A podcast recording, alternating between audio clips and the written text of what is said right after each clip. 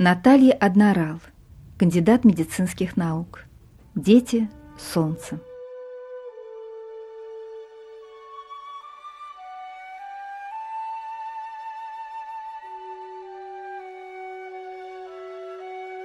Вчера был не мой день. В расстроенных чувствах и спутанных мыслях, недовольная собой и обиженная на весь свет, я легла спать и увидела сон про завтра, в котором не взошло солнце. И в ужасе я спешила проснуться и убедиться, что это лишь кошмарный сон, а наяву, как всегда, наступил день. Я открыла глаза и, наверное, впервые увидела солнце. И поняла, что все мои вчерашние беды и печали – ничто по сравнению с ледяной тоской ночного кошмара. Я проснулась и обрадовалась просто тому, что день наступил. И то, что всегда было для меня само собой разумеющимся сопровождением жизни, вдруг стало даром и тайной. И я спросила себя, почему мне так необходимо солнце?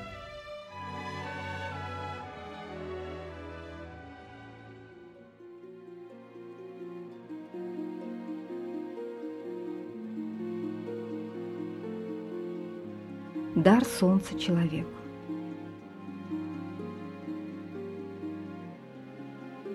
Без солнца нет жизни, ибо жизнь каждого существа на земле – это солнечный дар. Очевидным его проявлением служит свет. Свет освещает и пробуждает. Каждое утро мы можем собственными глазами увидеть это чудо преображения – серо-черного ночного мира в дневное многообразие цвета. Ведь наши глаза устроены так, что мы воспринимаем все объекты не в их собственном свете, а в отраженных лучах солнца. Свет согревает. Ведь ощущаемое нами тепло – это свет в инфракрасном диапазоне. Свет – это дыхание жизни. Ведь кислород – это тоже дар солнца – продукт реакции расщепления воды под действием света. Эта реакция, называемая фотосинтезом, происходит в растениях. В XVII веке врач, алхимик и мистик Роберт Флат писал «Солнце – это небесная сила, которая входит в тело посредством дыхания». Свет питает, ибо пища – это солнечные консервы еще один продукт фотосинтеза, и наш организм умеет высвобождать хранящуюся в них энергию и использовать ее для обеспечения многообразных проявлений жизни.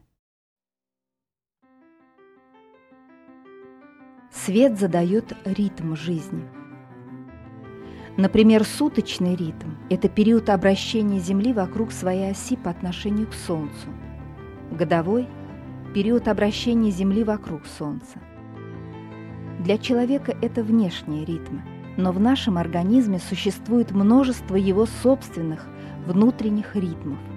Дыхание, сокращение сердца, сна-бодрствование, деление клеток, колебания гормонального фона, давление, температуры, активности ферментов и прочее.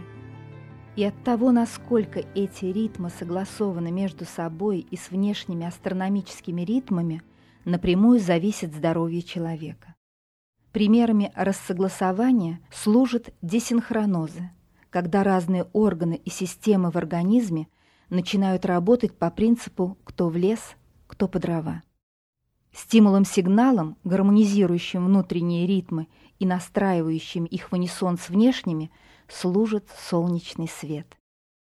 А происходит это чудо резонанса ежедневно на восходе солнца – и ежегодно в день весеннего равноденствия.